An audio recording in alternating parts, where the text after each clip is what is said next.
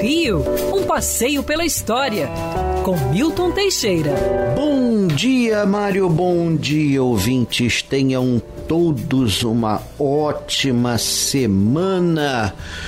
Ai, gente, essa semana que entra tem uma data muito importante que merece ser lembrada.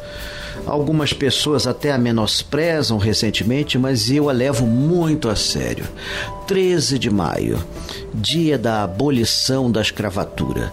Muito se tem falado pela da luta dos negros pela liberdade, com o zumbi dos palmares, o quilombo de Manuel Congo, é, a revolta dos malês na Bahia, mas essa loucura só vai terminar com a assinatura da Lei Áurea.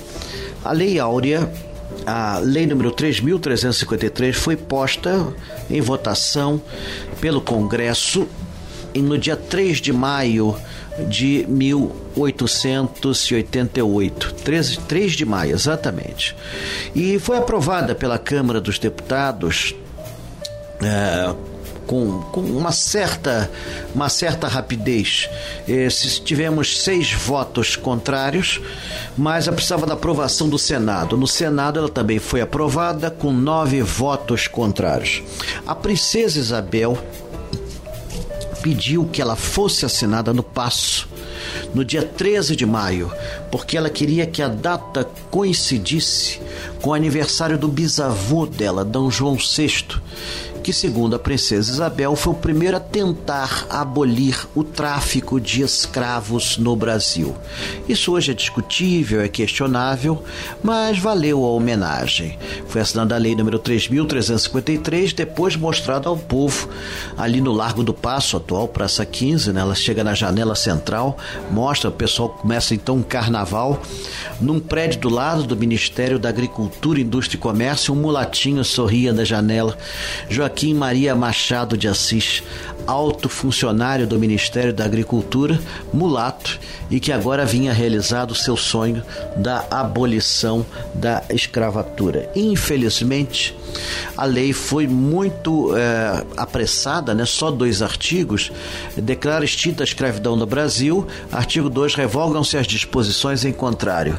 Mas nunca se procurou dar igualdade à população negra ou condições para que eles pudessem viver depois da libertação. Pura e simplesmente os fazendeiros jogaram os negros nas estradas e trouxeram imigrantes para cá isso foi muito triste. A maioria de, dos negros saiu das fazendas do Vale do Paraíba, cerca de 180 mil eh, negros foram expulsos das fazendas. Alguns ficaram lá como colonos, eh, muitos, aliás, ficaram lá como colonos, mas a maioria veio para o Rio de Janeiro, onde foi trabalhar no Cais do Porto, porque eles só podiam usar a força bruta, já que lhes era vetada a educação ou qualquer formação profissional. Então, eles carregavam café para os navios. Isso se tornou uma praxis até o início do século XX.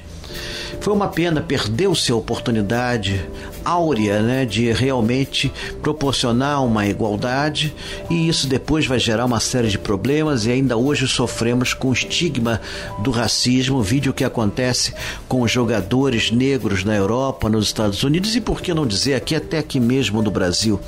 Sempre se falou que o Brasil é uma democracia racial, Eu nunca vi uma piada tão grande. Isso era o que a ditadura militar queria passar ao mundo, que nós não tínhamos racismo, que todos aqui eram tolerados. Não é bem assim que a coisa acontece. Na verdade, se você for ver, você vê que é dado mais oportunidade a uma determinada classe que outra. É como dizia George Orwell: todos são iguais perante a lei, porém alguns são mais iguais que os outros. É uma pena, mas isso ainda é uma realidade no Brasil.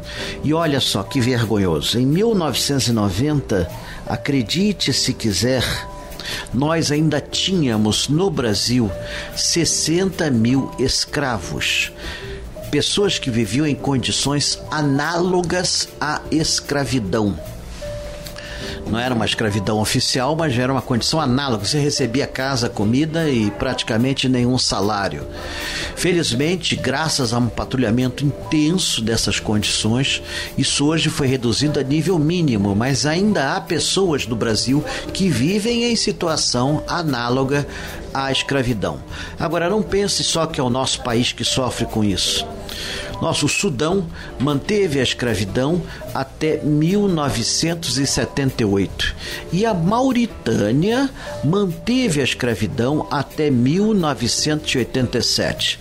Recentemente, o Estado Islâmico fundou em Mossul, em 2012, uma capital, a sede de um califado, onde a escravidão era institucionalizada e muita gente foi escravizada nessa ocasião. Felizmente, o Estado Islâmico acabou banido de Mossul, não sem antes destruir aquela cidade histórica com mais de 10 mil anos de obras de arte.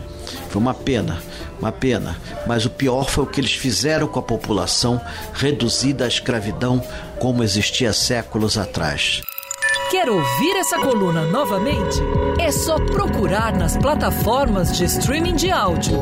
Conheça mais dos podcasts da Band News FM Rio.